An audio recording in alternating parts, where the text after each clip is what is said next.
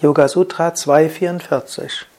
Svadhyaya Selbststudium führt zur Verbindung zum persönlichen Gott. Wenn du eine Schrift studierst, wirst du mit Ishta Devata Kontakt aufnehmen. Devata Gott Ishta geliebt. Ishta Devata heißt meist persönlicher Gott. Man kann es aber noch weiter sagen. Auch in den Schriften von großen Heiligen und Weisen wirkt Gott. Und die Kraft der Meister ist auch in ihren Schriften drin. Wenn du ein Buch von Swami Vivekananda liest, ist die Kraft von Vivekananda da.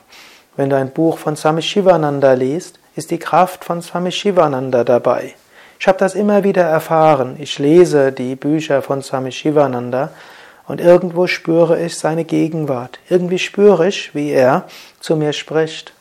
Wenn ich manchmal das Gefühl habe, ja, irgendwo ist die Verbindung zu Swami Shivananda nicht mehr ganz so stark, weiß ich, ich brauche bloß dann zu sagen, gut, jetzt werde ich ein Buch von ihm nehmen. Und ich bitte, sage dann, lieber Swami Shivananda, bitte, lass mich wieder deine Gegenwart spüren, lass mich deine lebendige Führung spüren. Bitte sage mir, was ist deine Botschaft für mich? Und dann mit dieser Ehrerbietung öffne ich ein Buch von ihm.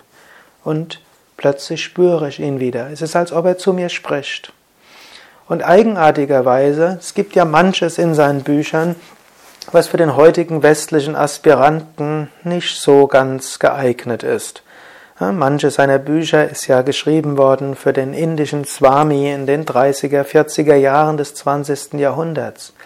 Dennoch, wenn ich mit Ehrerbietung rangehe, hm, dann spricht er direkt zu mir und Manchmal verstehe ich die Bücher im übertragenen Sinne und manchmal passt es auch wörtlich, ganz konkret und ganz genau.